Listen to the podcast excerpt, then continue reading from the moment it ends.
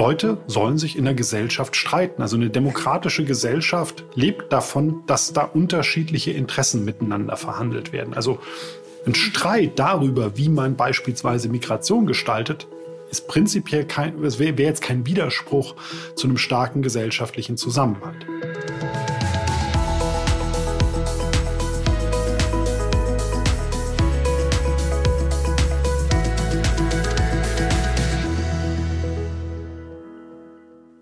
Herzlich willkommen zu dieser letzten Folge in 2023 unseres Podcasts der Bertelsmann Stiftung Zukunft gestalten. Heute geht es um den gesellschaftlichen Zusammenhalt und um das wunderbare Buch Anders wird gut, Berichte aus der Zukunft des gesellschaftlichen Zusammenhalts, das gerade im Verlag der Bertelsmann Stiftung erschienen ist. Wir haben uns einfach gedacht, dass das genau das richtige Thema zu Weihnachten und dem anstehenden Jahreswechsel ist. Wie steht es um den gesellschaftlichen Zusammenhalt in diesen Zeiten voller Krisen? Und was können wir tun, um selbst diesen Zusammenhalt zu stärken? Wir, Jochen Arns und ich, freuen uns, dass wir heute die Journalistin und Buchautorin Verena Kahl zu Gast haben. Und wir freuen uns auch über den Besuch unseres Kollegen Kai Unziker. Er ist in der Stiftung der Experte für den gesellschaftlichen Zusammenhalt und heute bereits zum dritten Mal in unserem Podcast quasi ein kleines Jubiläum, Kai. Aber erstmal, hallo Jochen. Hallo Malva. Und herzlich willkommen an unsere Gäste Verena und Kai. Herzlichen Dank, Malva. Hallo, schön, dass wir da sein dürfen. Ja, ich freue mich auch sehr, Verena und Kai, und wir wollen euch beiden noch mal kurz vorstellen. Ihr hattet neulich eine sehr schöne Veranstaltung in Berlin, wo ihr das Buch vorgestellt habt. Das war wirklich klasse, aber es waren ja wahrscheinlich nicht alle dabei, äh, die uns jetzt zuhören. Deshalb stellen wir euch jetzt hier gerne noch mal vor. Verena, vielleicht zuerst zu dir. Du hast, glaube ich, den schönsten Beruf der Welt. Du bist Journalistin und äh, schreibst Bücher. Für wen arbeitest du? Für wen schreibst du? Und was für Bücher hast du gemacht bisher? Ja, äh, danke Jochen. Äh, gro große Frage. Ich mache eine ganze Menge, aber eigentlich lässt es sich immer darauf äh, zurückführen, dass ich über gesellschaftliche, über psychologische, über das, was die, äh, ja, was Menschen zusammenhält und interessiert, schreibe. Ähm, unter anderem in Form von Sachbüchern für den Belz Verlag. Äh, ich schreibe für Zeit und Zeit Online. Ich schreibe gelegentlich fürs Hamburger Abendblatt und für verschiedene Magazine. Und hast, wenn ich das sagen darf, immer einen ja, sehr optimistischen optimistischen Ton auch in deinen Texten. Und das freut mich sehr bei diesem Thema, das wir heute hier besprechen. Ja, das hat mich auch äh, sehr gefreut, dass wir dann doch so viele positive und angenehme und mutmachende Beispiele in wirklich schwierigen und turbulenten Zeiten gefunden haben. Und der positive Grundton passt natürlich auch zu unserem Kollegen Kai. Kai, auch wenn du schon zum dritten Mal bei uns bist, magst du dich einmal kurz unseren Hörerinnen und Hörern äh, in Erinnerung bleiben? Übrigens äh, mit gutem Grund zum dritten Mal natürlich. Ja, ich komme ja immer, wenn Krise ist ähm, und muss dann immer sagen, dass die Krise vielleicht noch sich, doch nicht so schlimm ist. Also seit äh, 20 Jahren rund beschäftige ich mich mit dem Thema gesellschaftlicher Zusammenhalt. Seit zwölf Jahren davon bei der Bertelsmann Stiftung Meistens mit irgendwelchen Studien, meistens mit Zahlen. In diesem Fall ist es keine Studie und es sind keine Zahlen, sondern es sind Reportagen und Geschichten. Okay. Kai, dann gehen wir noch mal mitten ins Thema. Du sagst, du bist immer da, wenn Krisen da sind. Du bist aber auch eigentlich jemand, der hinter der Krise den Zusammenhalt erkennt, den gesellschaftlichen Zusammenhalt und sich darüber Gedanken macht. Und ähm, das ist eine relativ einfache Frage, aber wahrscheinlich könntest du darüber zwei Stunden reden. Wie ist es denn um den gesellschaftlichen Zusammenhalt zurzeit bestimmt? Ja, ich weiß nicht, ob zwei Stunden reichen würden an der Stelle. Okay, also wir sind da. Tatsächlich kann man ja sagen, äh, wir stecken, wenn man so will, seit 2008 dauerhaft in Krisen. Also angefangen irgendwie mit Euro- und Finanzkrise, dann hatten wir zwischenzeitlich in Anführungszeichen eine Flüchtlingskrise, dann kam Corona, dann kam die Ukraine, jetzt haben wir irgendwie Gaza und immer war die Frage, was macht das eigentlich mit uns als Gesellschaft und zerreißt uns das jetzt und fällt jetzt alles auseinander und äh, werden die Leute immer egoistischer. Und ich würde jetzt sagen, es gibt so ein Vorher und Nachher, nämlich ein Vor, vor Corona und nach Corona. Vor Corona, also so bis Anfang 2020 hätte ich gesagt, das Bild ist eigentlich ganz einfach. Die Leute sind aufgeregt, die Leute machen sich Sorgen, äh, die haben immer den Eindruck, alles wird immer schlimmer. Aber alle unsere Zahlen zeigen eigentlich, dass das nicht so ist. Also gesellschaftlicher Zusammenhalt, gesellschaftliches Miteinander ist unglaublich stabil und das verändert sich gar nicht so äh, schnell und wird eher stärker. Mit der Corona-Pandemie hat sich ein bisschen was verändert und mit all den Krisen und äh, Konflikten, die danach gekommen sind, ist das so weitergegangen. Also da ist ein bisschen was ins Rutschen gekommen, da haben sich die Trends umgekehrt und äh, wir erleben jetzt so in den letzten zwei Jahren, erste Corona-Jahr ist noch eine Ausnahme, aber wir erleben in den letzten zwei Jahren tatsächlich eine Abschwächung des gesellschaftlichen Zusammenhalts, die aber jetzt noch lange kein Auseinanderdriften, kein Auseinanderfallen okay. ist. Also lange Rede, keine zwei Stunden, aber lange Rede, kurzer Sinn. Der Zusammenhalt ist unter Druck, er ist aber immer noch da, er ist immer noch stark. Und äh, damit kann man was machen. Aber das ist trotzdem irgendwie interessant und paradox, oder? Warum greift trotz aller Fakten und Zahlen zum Trotz dieses Gefühl so stark um sich, dass äh, die gesellschaftliche Spaltung deutlich zunimmt? Du hast jetzt ein bisschen was gesagt mit den Krisen, die da im Hintergrund stehen, aber wir haben ja auch tatsächliche reale Effekte wie zum Beispiel der Erfolg einer Partei wie die AfD, die ja auch zum Teil aus einer deutlichen Unzufriedenheit einiger Bürger resultieren. Also da wird ja dann aus einem Gefühl plötzlich was Reales. Und das ist doch irgendwie, wenn die Zahlen sagen, uns geht's gut, der gesellschaftliche Zusammenhalt steht, wie passt das zusammen? Ja, ich glaube, das muss man so, so ein bisschen auseinandersortieren. Wir haben also auf der einen Seite ähm, so etwas, wo man sagen könnte, ja, haben wir jetzt wirklich eine gespaltene Gesellschaft, also der Riss, der durch die Gesellschaft geht, ähm, mhm. na, wo sich Gruppen gegenüberstehen und nicht mehr übereins kommen. Da würde ich sagen, da sind wir in Deutschland noch verhältnismäßig weit weg von. Ja, wir haben ähm, Extremgruppen, wir haben beispielsweise äh, starke rechtspopulistische, rechtsextremistische Kräfte in der Gesellschaft. Die sind sehr laut, die dominieren sehr stark äh, den öffentlichen Diskurs und die sind auch jetzt in der Lage, äh, Wahlergebnisse einzufahren. Die sind wahrscheinlich gar nicht so übermäßig quantitativ gewachsen, sondern jetzt deutlich sichtbarer geworden und haben sozusagen den politischen Ausdruck gefunden. Das ist aber noch lange nicht irgendwie so, dass wir jetzt sagen könnten, wir haben hier zwei große monolithische Blöcke in der Gesellschaft, die sich gegenüberstehen. Das ist in anderen Ländern anders. Also wenn man nach Polen schaut, wenn man in die USA schaut, dann sehen wir in der Gesellschaft wirklich diese, diese, diese starke Spaltung, wo sich 50 Prozent der Gesellschaft äh, wechselseitig gegenüberstehen, in Konflikt sind, nicht mehr miteinander reden. Ähm, also diese Spaltung haben wir nicht. Wir haben auf der anderen Seite aber tatsächlich so große Verunsicherungsfaktoren. Also ich habe ja eben schon mal so auf diese ganzen mhm. Krisen und die Krisenabfolgen äh, hingewiesen. Das führt dazu, dass die Leute erstmal den Eindruck haben, oh, hier kommt etwas ins Rutschen. Also ich weiß gar nicht, ob das, was ich heute habe, so wie ich heute lebe, so wie ich heute mein Leben finanziere, das, was für mich heute wichtig ist, ob das morgen noch genauso gilt. Also Verdiene ich noch genug Geld, um meine Miete zu bezahlen, um vernünftig einkaufen gehen zu können? Habe ich eigentlich die, die wirtschaftlichen und die sozialen Kapazitäten, beispielsweise meinen Kindern irgendwie eine Zukunft zu ermöglichen? Was passiert eigentlich, wenn ich irgendwann in Rente gehe, wenn mir jetzt alle schon sagen, das Rentensystem ist kaputt? Also ich habe eine große Verunsicherung davon, was die Zukunft bringt. Und wenn die Leute sich Zukunftsängste, äh, wenn die, also bewusst machen, dass die Zukunft ungewiss ist, dann führt das auch erstmal dazu, dass man sagt, okay, jetzt muss ich mich mal um mich kümmern und ich möchte jetzt tatsächlich keinen Wandel mehr. Also bitte, ne, jetzt will ich Stabilität. Und Stabilität heißt, da soll sich nichts verändern. Das soll eher so werden, wie das früher mal war, als ich den Eindruck hatte, die Welt ist noch in Ordnung und die Welt ist sicher. Ähm, und da entsteht sozusagen dieser, dieser Eindruck, und in der gesamten Gesellschaft entwickelt sich etwas in die falsche Richtung, weil es natürlich diese Verunsicherung und diese Krisen gibt. Das bedeutet aber ja nicht im Umkehrschluss, dass die Leute nicht mehr solidarisch sich verhalten, dass die Leute sich äh, nicht mehr miteinander über politische äh, Fragen auseinandersetzen können. Aber es ist erstmal sozusagen dieser Eindruck, oh, das wird alles gerade ganz, ganz schlimm. Jetzt möchte ich Sicherheit haben. Es darf sich nichts mehr verändern. Und jeder, der jetzt was für Veränderungen sagt, das ist so ein Problem. Also das ist sozusagen eine, eine Gemengelage, die macht es schwierig, das Gefühl zu haben, ja, wir, wir gehen miteinander äh, äh, sorgfältig und vernünftig um. Okay. Ich fürchte, ich muss jetzt mal einen kleinen Werbeblock einstreuen für die Bertelsmann Stiftung. Ähm, aber keine Angst, der wird nicht gange und der endet auch bei Verena und bei eurem Buch Anders wird gut. Ich denke immer, wenn ich mir über die Stiftung Gedanken mache, dass wir Deutschland gut kennen durch unsere Studien, ähm, durch unsere Erhebungen, durch unsere ganzen Dinge, die wir machen. Wir kennen Deutschland und wir sind so eine Art Seismograph, glaube ich, auch für Deutschland. Wir machen das ja aber normalerweise nicht so, dass wir durch die ganze Republik reisen und uns die Sachen angucken, sondern wir machen das anders. Jetzt habt ihr aber tatsächlich es so gemacht, dass ihr euch auf eine Reportagereise begeben habt und unterwegs wart. Und ähm, das ist natürlich das Beste eigentlich, was man machen kann, vor Ort zu sehen, wie es den Leuten geht und im gesellschaftlichen Zusammenhang. Verena, wo wart ihr denn überall? Erzählt mal von eurer Reise.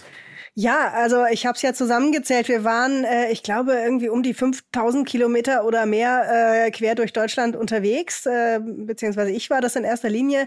Ähm, wir waren in äh, kleinen Dörfern und Kleinstädten im Osten von Sachsen und in Niedersachsen. Äh, wir waren aber auch in München und wir waren im Münchner Speckgürtel und wir waren in Hanau. Dazu kommen wir nachher vielleicht noch. Wir waren äh, also wirklich eigentlich, äh, ich habe auch so ein bisschen drauf geachtet bei der Auswahl der Reiseziele, dass es wirklich repräsentativ ist, äh, sprich, dass also sowohl ostdeutsche als auch westdeutsche Bundesländer, größere und kleinere Orte dazukommen.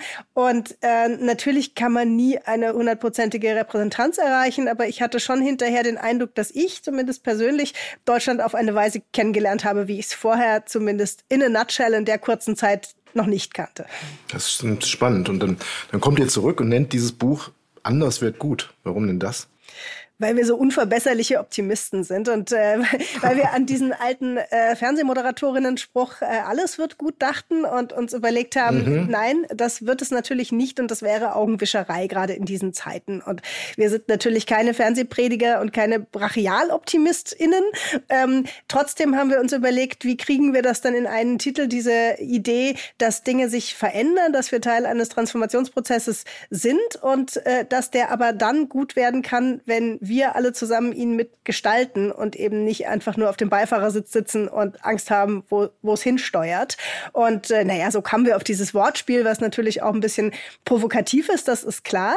Ähm, aber es hat uns dann Spaß gemacht, mit diesem äh, Titel einfach weiterzuarbeiten und uns auf den immer wieder zu fokussieren, weil letztlich das ist immer die Frage, was muss denn passieren, damit alles, was so anders wird, auch gut wird. Und das Schöne ist eben, wir sind dem nicht so hilflos ausgeliefert als Gesellschaft im Ganzen, wie man vielleicht denken könnte.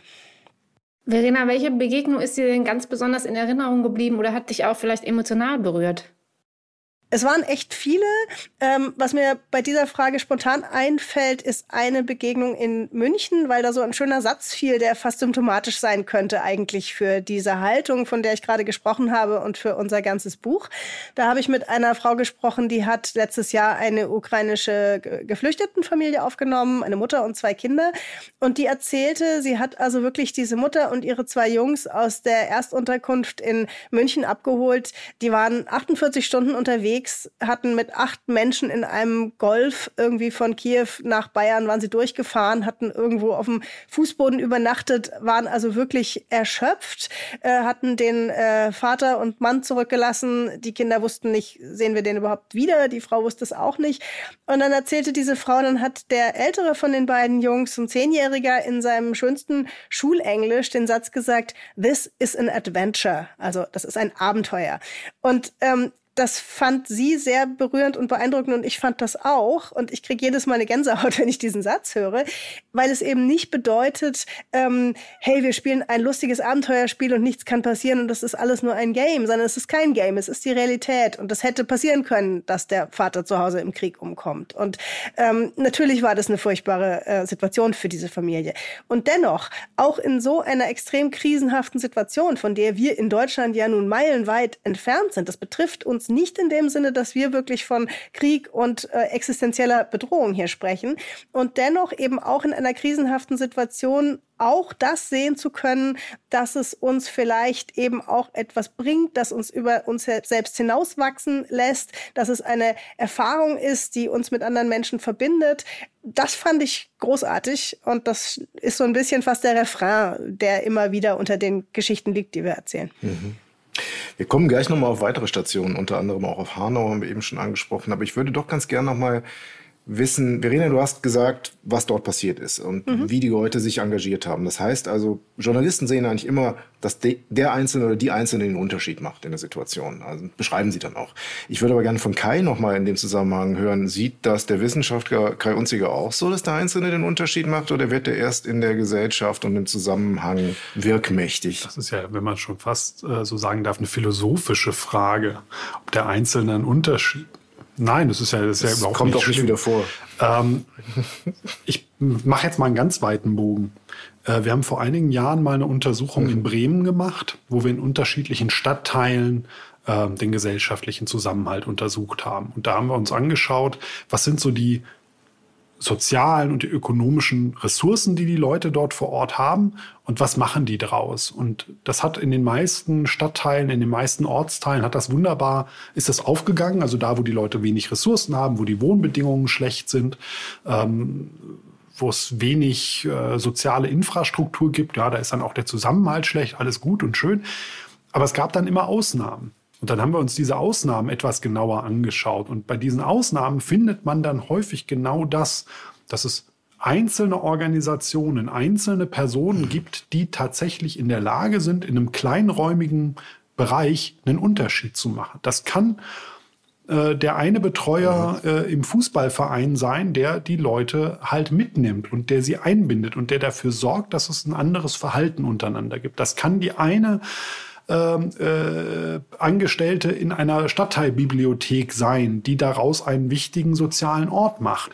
Mhm. Ähm, also diesen Effekt hat man. Und deswegen kann man schon sagen, wenn wir die richtigen Leute vor Ort jeweils im Kleinen dazu bringen und ermächtigen, Unterschiede zu machen, dann hat das auch einen gesamtgesellschaftlichen Effekt. Weil ich bin natürlich nicht irgendwie mhm. ähm, in eine Gesamtgesellschaft von 84 Millionen Menschen integriert, sondern ich bin integriert in ein relativ überschaubares, mehr oder weniger lokales Netzwerk von ähm, einzelnen Menschen, Kollektiven und so weiter. Und wie das gestaltet werden kann, was da passiert, das hängt sehr stark von den handelnden Akteuren ab, von deren Haltung mhm. ab und von den Möglichkeiten, die die bekommen.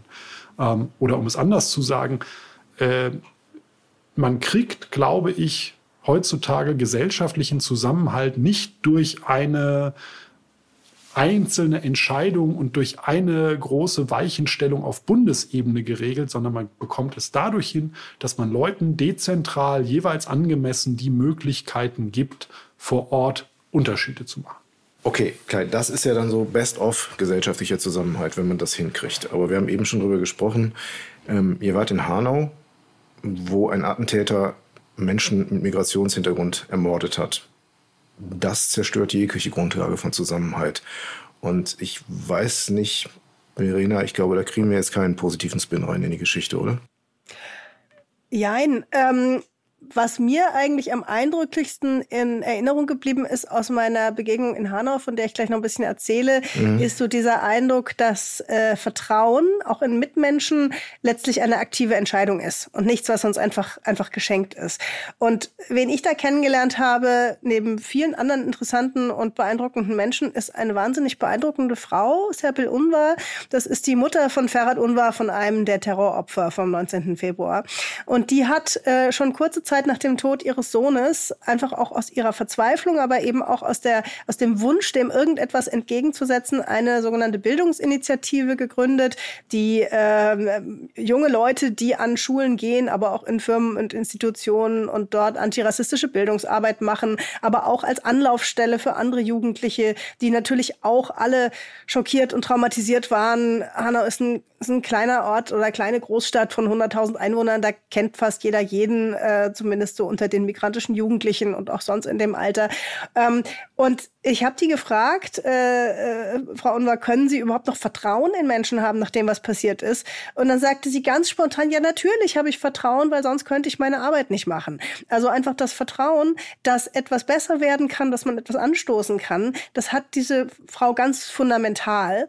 Ähm, und also insofern kann man natürlich nicht sagen, Hanau ist nach wie vor eine zerrissene Stadt und auch eine Stadt, in der es große Diskussionen gibt, in der es Diskussionen darüber gibt, wie man mit dem Gedenken an die Opfer umgeht große Diskussion, ob und was es für ein Denkmal, für ein Mahnmal an die Opfer geben soll. Durchaus auch äh, Menschen in der Stadt, die sagen, ja, das war furchtbar, aber jetzt muss auch mal gut sein. Im Grunde auch so eine Art Schlussstrich-Diskussion, die wir ja in Deutschland aus einem anderen, viel, viel größeren Zusammenhang auch kennen, im Kleinen. Ähm, und eben auch da ist es dann halt so ein einzelner Mensch, der einen Unterschied machen kann. Und ich wollte das an der Stelle noch ergänzen. Es gibt ja diesen psychologischen Mechanismus der Resilienz. Und im Grunde schließt das an das an, was Kai sagt. Da gibt es eine ganz berühmte Studie, die Hawaii-Studie, die schon ein bisschen älter ist, in der man untersucht hat, schon in den 70er Jahren, woran es eigentlich liegt, dass Jugendliche aus schwierigen Verhältnissen, aus aus äh, wirtschaftlich schwachen Verhältnissen zum Teil trotzdem später im Leben super klarkommen und andere wiederum eher äh, ja kriminell werden, drogensüchtig, wie auch immer auf dem sozialen Abstieg sind. Und dann hat man gefunden, dass es häufig einzelne Personen sind, die einen Unterschied machen. Das können Eltern sein, aber das kann auch eine Großmutter sein, das kann der Sporttrainer sein. Also letztlich zahlt auch das dann wieder auf diese, auf diese wissenschaftliche Erhebung ein, von der Kai spricht, dass es eben am Ende einzelne Menschen sind, die dann andere einzelne Menschen wiederum resilient machen und die dann sozusagen wie eine Keimzelle sein können, die Gesellschaft als Ganzes auch resilienter machen. Also resilient heißt widerstandsfähiger, stärker. Ja. Mhm, genau. Aber das ist natürlich ein dicker Batzen. Also gerade das Thema Migration ist ja eines der kontroversesten Themen unserer Zeit oder dieser Zeit jetzt gerade. Und äh, man kann es nicht übertreiben. Man muss da, glaube ich, auch von Hass sprechen und einer starken Ablehnung. Und die hat eben ein hohes Spaltungspotenzial für unsere Gesellschaft ich weiß nicht, ob dann, also was können wir denn dann tun? Also vor diesem Hintergrund, es heißt ja, jeder Einzelne, das sind trotzdem irgendwie Einzelfälle auch. Was sind denn die Lehren aus eurem Buch vielleicht? Was wirkt dann auch auf der gesellschaftlichen Ebene? Das ist ja dann auch die Frage unserer Stiftungsarbeit. Äh, deswegen kann vielleicht Kai auch erstmal dazu was sagen und dann auch gerne ja, nochmal Ich würde tatsächlich gern einmal ganz kurz so ein bisschen die, wie soll ich sagen, die Begrifflichkeiten sortieren. Gesellschaftlicher Zusammenhalt ja, bedeutet nicht, mhm. dass es keine Konflikte gibt. Leute sollen sich in der Gesellschaft streiten. Also eine demokratische Gesellschaft lebt davon, dass da unterschiedliche Interessen miteinander verhandelt werden. Also ein Streit darüber, wie man beispielsweise Migration gestaltet, ist prinzipiell kein, es wäre wär jetzt kein Widerspruch zu einem starken gesellschaftlichen Zusammenhalt. Ähm, starker Zusammenhalt heißt, für mich, und so sind wir das Buch ja auch angegangen, die Leute sind in ein soziales Beziehungsnetz eingeflochten. Das heißt, die Leute sind nicht vereinzelt. Wir haben keine fragmentierte Gesellschaft, wo hier irgendwelche Gruppen isoliert voneinander existieren. Wir haben eine Gesellschaft, wo die Leute sich zugehörig fühlen, wo sie sich gerecht behandelt fühlen und wo sie sich für andere und äh, für Schwächere einsetzen und, für, und das Gemeinwohl schützen. Das wenn man so will, ein relativ enger Begriff, aber sowas wie Harmonie, keine Konflikte etc. pp. gehört nicht dazu. Jetzt passt Migration als Thema da insofern doppelt rein. Auf der einen Seite äh, gibt es eine große Angst in der Bevölkerung und im öffentlichen Diskurs davor, dass Migration ein Problem für gesellschaftlichen Zusammenhalt sein könnte. Also dass eine Gesellschaft, die einen großen Anteil äh, von, von neuer aktueller Migration hat, dass sie das schlecht kompensieren könnte und dass man deshalb eben auf Migration irgendwie äh, äh, etwas zurückhaltender äh, bei Migration sein sollte. Und das Zweite ist, ist die Gesellschaft für Migranten kohäsiv? Also sind die mit Teil dieser Gesellschaft? Also wird Migranten vertraut, werden, werden ihre Lebensweisen akzeptiert, äh, haben die auch die Möglichkeiten, so eingebunden zu sein, ähm, äh, wie sie das, wie sie sich das wünschen? Und da gibt es, wenn man so will, so zwei, drei Effekte. Der erste Effekt ist, ich habe ja gesagt, bis zur Corona-Pandemie hatten wir eine lange Zeit äh, eher ansteigenden äh, gesellschaftlichen Zusammenhalt. Ähm, es ist nicht so, dass sozusagen per se ein hoher Anteil an Migranten, ein hoher Einwanderungsanteil irgendwie einen, einen besonders starken Effekt auf gesellschaftlichen Zusammenhalt insgesamt hätte. Es gibt so kleine, auch da wieder kleinräumige Effekte. Also, Migranten ziehen tendenziell eher in ärmere Viertel, weil da die Wohnungen billiger sind. Also diese typischen Ankunftsviertel. Diese typischen Ankunftsviertel sind dann tatsächlich sehr, sehr stark geprägt von sozialen Problemlagen, ne, die noch mit ganz vielen anderen Sachen zu tun haben. Also tatsächlich so mit dieser Wohnbevölkerung. Wenn ich in diese Viertel reinschaue, na, da habe ich relativ geringes soziales Engagement. Da habe ich relativ viele Leute, die sich ungerecht behandelt fühlen weil das sozusagen das klassische Milieu eines Ankunftsviertels ist. Das ist eine Herausforderung. Damit müssen wir als Gesellschaft umgehen. Insgesamt Einwanderung tendenziell etwas, was wir als Gesellschaft relativ gut verarbeiten können. Umgedreht sehen wir aber, ähm, wenn wir das dann regional oder zwischen Ländern und so weiter vergleichen, die Länder, denen das sogar noch besonders gut gelingt, dass Migranten eingebunden sind, dass sie gute Teilhabechancen haben, dass sie sich politisch repräsentiert fühlen, dass sie sich gerecht behandelt fühlen, dass sie selber auch ganz viele diverse äh, Vernetzungen haben, da steigt dann der gesellschaftliche Zusammenhalt. Also äh, in dem Moment, wo ich Migration vor allen Dingen problematisiere, Migranten tendenziell ausgrenze, sie eher zu einem Problem mache führt das eher zu Separation und zu Fragmentierung von Gesellschaft, weil auf der einen Seite die Migranten sagen, hey, wir haben hier überhaupt keine Chance, in die Gesellschaft reinzukommen, die lassen uns ja draußen vorstehen. Und die anderen äh, reiben sich sozusagen in dem Konflikt über Migration so ein bisschen auf. Das belastet dann tendenziell stärker den äh, gesellschaftlichen Zusammenhalt.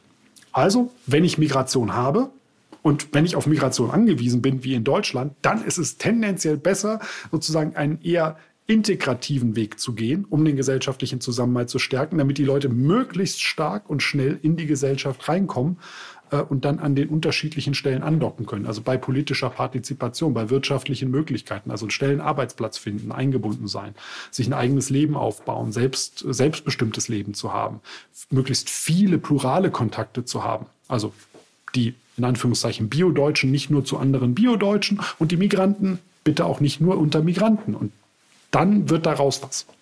Hm. Verena, willst du das nochmal mit einem Beispiel äh, hinterlegen, was du erlebt hast auf mhm. eurer Reise, was Kai jetzt ausgeführt hat?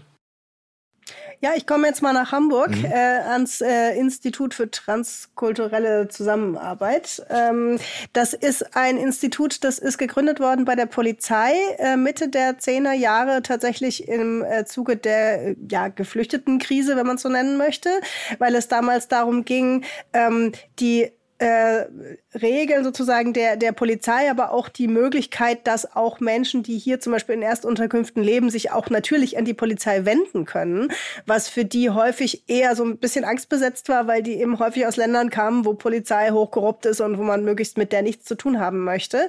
Ähm, und dieses Institut stand eigentlich schon kurz vor seiner Auflösung und dann kam äh, die, das Thema Polizeigewalt durch den äh, Mord an George Floyd in den USA auf einmal ganz groß wurde, sehr breit diskutiert, auch in Hamburg, was halt sehr stark migrantisch geprägt ist.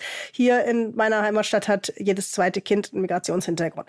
Dann hat sich die Polizei gesagt, oh, mh, hm, das wäre ja jetzt vielleicht keine so gute Idee, dieses Institut jetzt aufzulösen.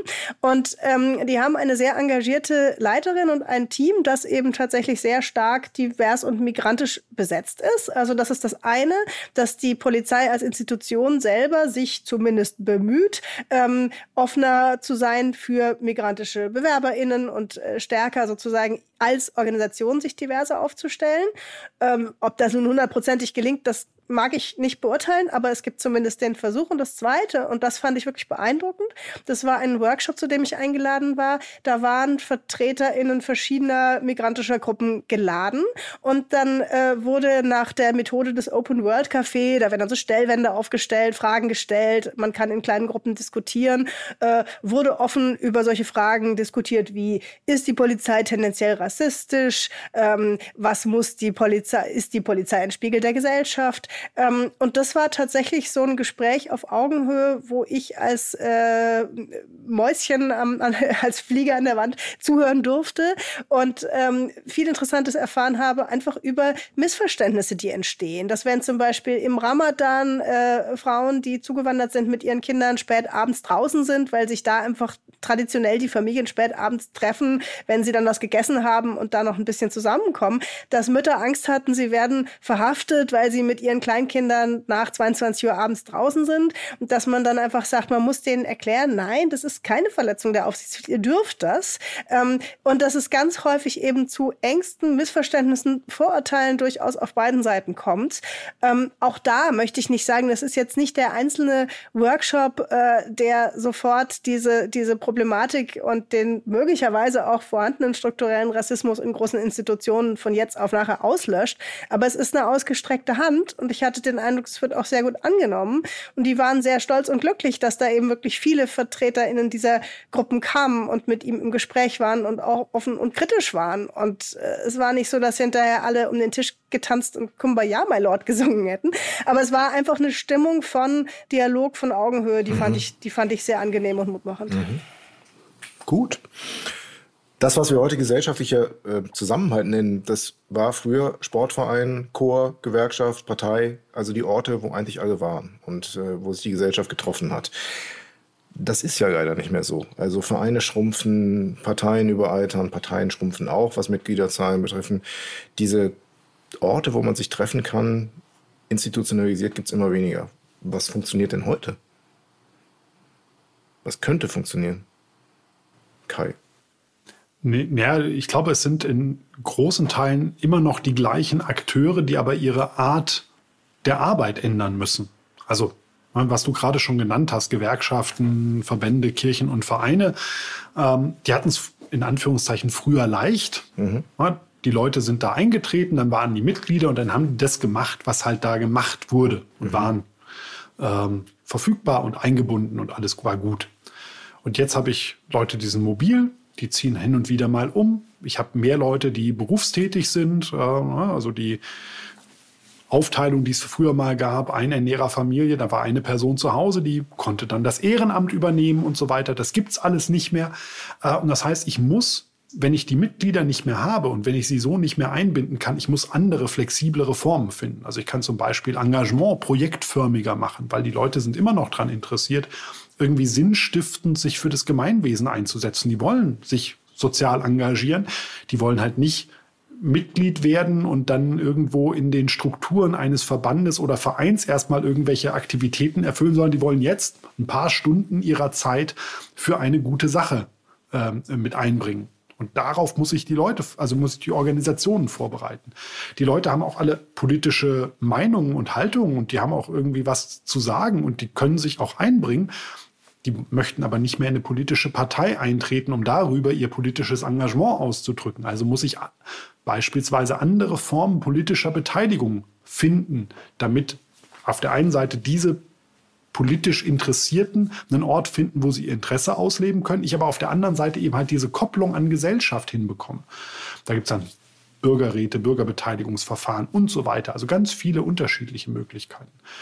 Und ich muss halt überlegen, ähm, wenn die Leute eben sich nicht mehr so sehr im öffentlichen Raum aufhalten. Also die machen ihren Sport nicht im Sportverein, wo sie andere Leute treffen, sondern die gehen ins Fitnessstudio, gehen da auf den Stepper, haben die Kopfhörer auf und dann reden die halt mit niemanden. Oder ne, die, die lernen da niemanden kennen und kommen jetzt plötzlich auf die Idee, oh, wir machen jetzt hier als äh, Mitglieder eines äh, Fitnessstudios, beteiligen wir uns jetzt beim Stadtfest und machen da einen Stand. Das passiert eher seltener da zufällig. Vielleicht lernt man noch die Person kennen, die neben einem unterwegs ist, aber ja. so als Gruppe definiert man sich dann vielleicht schon etwas seltener seltener, naja, dann muss ich eben vielleicht in einem Stadtviertel andere Formen von Vernetzung implementieren, damit die Leute trotzdem merken, na, es gibt ein gemeinsames Interesse, das wir haben, weil wir hier wohnen, weil wir hier irgendwie gemeinsam diesen Raum nutzen.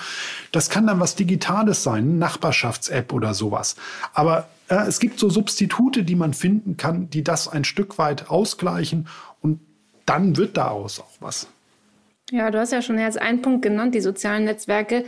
Äh, also das andere waren die analogen Umsetzungen jetzt, die man irgendwie transformieren muss. Und äh, aber jetzt ist es nun mal so, dass die meisten Menschen ihre Zeit im Vergleich zu diesem Frühjahr was immer das auch ist, von dem wir sprechen, viel mehr Zeit in sozialen Netzwerken verbringen. Und da verbreiten sich eben vielleicht in Anführungsstrichen Stammtischparolen, die früher eben nur in einer Kneipe stattgefunden haben, dann digital, das heißt mit einer starken, großen Verstärkung, einer riesigen Reichweite.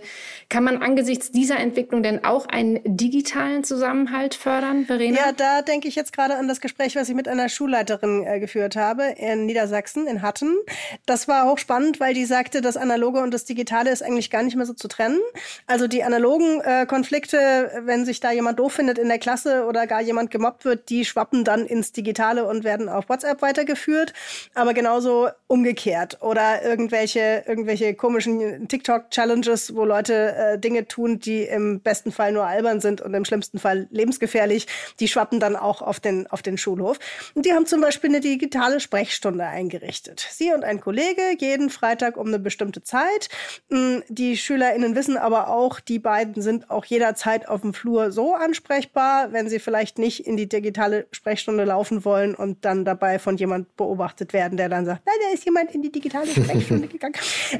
ähm, was auch immer, ich finde es äh, total gut, wenn das ernst genommen wird als Diskursraum, in dem Dinge eben häufiger schneller aus dem Ruder laufen, weil da eine gewisse soziale Kontrolle fehlt. Ähm, und es zeigt eben, dass man auch Regeln für das Miteinander übergreifend über analoge und digitale Kanäle hinaus versuchen kann zu implementieren als Teil wirklich der Schulordnung. Die haben ihre Schulordnung übrigens auch digital. Das sind dann so zehn Gebote, da kommt man rein und dann ist schon über dem Haupteingang so ein Bildschirm. Das heißt, das kannst du aus dem Sekretariat auch immer wieder ändern, wo dann eben so die wichtigsten Gebote des Zusammenlebens sind.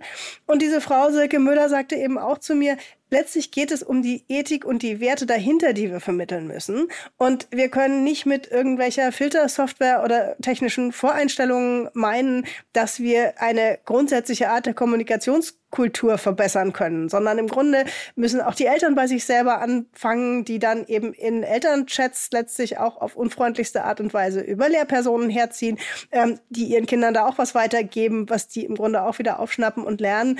Also sprich, eine grundsätzliche Ethik im Umgang miteinander muss eben analog und digital gedacht werden, aber das, was dahinter steht, ist eigentlich dasselbe. Wir sind ja jetzt hier auch in so einer Art digitalen Sprechstunde und, ähm, ja. so, und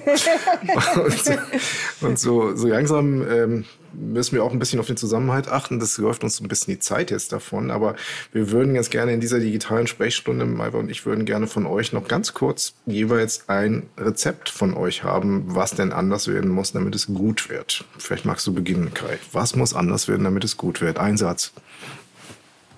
Kann auch ein langer Satz sein. Vor. Wir haben ganz, ganz viele äh, Empfehlungen rausgemacht. Ich pick mir jetzt eine raus. Ich glaube, ein ganz entscheidender Punkt ist, dass viele Menschen sich gesellschaftlich und politisch vernachlässigt fühlen, dass sie den Eindruck haben, ihre Interessen und Bedürfnisse spielen keine Rolle mehr und wenn sie keine Rolle mehr spielen, dann müssen sie sich auch nicht für die Gesellschaft einsetzen. Mhm. Das Problem kann ich dadurch lösen, dass wir politisch, gesellschaftlich auf Verwaltungsebene responsiver werden. Das heißt, Menschen müssen stärker den Eindruck haben, wenn ich ein Problem habe, wenn ich das artikuliere, ich mhm. bekomme eine Antwort drauf, da reagiert jemand. Und da reagiert jemand nicht nur, wenn ich laut schreie und wenn ich zu extremen Mitteln greife, sondern die Leute, äh, die äh, reagieren auf mich, wenn ich denen vernünftig sage, hier bei mir, so wie, weiß ich nicht, meine Kita gerade funktioniert, wie die Deutsche Bahn funktioniert, etc. pp. Das kann so nicht weitergehen. Was soll ich denn jetzt machen? Ähm, dass sie darauf eine vernünftige Antwort bekommen. Es muss nicht jedes Problem sofort gelöst werden, aber es muss klar sein, man wird gehört, es kümmert sich jemand und ich bekomme eine Reaktion. Und das ist, glaube ich, ein ganz entscheidender Punkt. Da müssen wir besser werden als mhm. Gesellschaft. Und ich würde gerne nochmal auf das Thema Begegnung eingehen, was äh, Malva ja vorhin angesprochen hat, äh, Stichwort Fitnessstudio. Es ist tatsächlich ein Problem, dass Begegnungsorte zunehmend kommerzieller werden und eben nicht kommerzielle Begegnungsorte aussterben. Ähm, das kann der Stammtisch sein, zum Beispiel, oder überhaupt der Tisch in einem nicht kommerziellen Dorfcafé. Es gibt gerade in Ostdeutschland wahnsinnig viel Leerstand und eben immer wieder auch tolle Projekte, wo Menschen dann eben nicht genutzte Orte zu Kulturorten, zu Begegnungsorten umwidmen. Und da gibt's ja auch Fördermöglichkeiten und es liegt dann eben meistens eben auch an Einzelnen, diese Fördermöglichkeiten auch zu nutzen und dadurch eben auch teilweise Menschen in sich abgehängt fühlenden Regionen das Gefühl zu geben, selber was herstellen zu können. Ein anderes Beispiel, Gärten, erzählte mir ein äh, engagierter schwäbischer Rentner in Reutlingen, der sagte, sie haben einfach jetzt Gemeinschaftsgärten aufgelegt, was natürlich was total Schwäbisches ist, weil mhm. der, der Schwabe mag sein Baumstückle und, sein, und seinen Kleingarten, ähm, um dort eben mit Menschen aus der Nachbarschaft, die äh, teilweise auch migrantisch geprägt sind und die, mhm. mit denen sie bisher nicht so viel zu tun hatten und die so an diesen äh, Liederkreis äh, Volkslieder und äh, Männerstammtisch nicht so richtig teilnehmen wollten und sich da vielleicht ausgegrenzt fühlten. Und das ist was, was man wunderbar selbst ohne perfekte Sprachkenntnisse in die eine oder andere Richtung machen kann. Jeder kann eine Schaufel in die Hand nehmen. Und das sind so, so kleine Dinge, die eben im Kleinen auch sowas wie äh, Glück, Zusammengehörigkeit, Selbstwirksamkeit bringen, wenig kosten und, glaube ich, viel mit sich bringen. Cool. Malva, welche Botschaft nehmen wir mit von heute? Hm, wieder mehr in den Garten gehen? Nein. ja, doch ein bisschen mehr, lasst uns mehr rausgehen und äh, ich glaube, das wird schon helfen. Okay, dann würde ich sagen, Verena und Kai, danke, dass ihr bei uns im Podcast zu Gast wart. Das war ein sehr tolles, mutmachendes Gespräch auch. Ich glaube, das ist gerade wichtig, jetzt vielleicht auch zum Jahresausgang, dass ihr zeigt, dass die Welt nicht nur von dunklen Nachrichten beherrscht wird. Und ähm, ja, Jochen, wir hoffen, dass uns das auch im neuen Jahr gelingen wird mit der nächsten Podcast-Folge, die dann Ende Januar kommen wird. Äh, in der Zwischenzeit freuen wir uns immer sehr gerne, wenn ihr uns auch schreibt unter podcast.bertelsmann-stiftung.de oder auch einen Kommentar hinterlasst. Abonniert uns gerne, wir freuen uns sehr. Was bleibt am Ende jetzt zu sagen? Frohe Weihnachten, einen guten Rutsch und alles Gute für das neue Jahr. Tschüss zusammen. Auch von mir vielen Dank. Vielen Dank. Danke, Verena. Vielen Dank. Danke, Kai und frohe Weihnachten. Euch auch. Tschüss. Tschüss. Tschüss.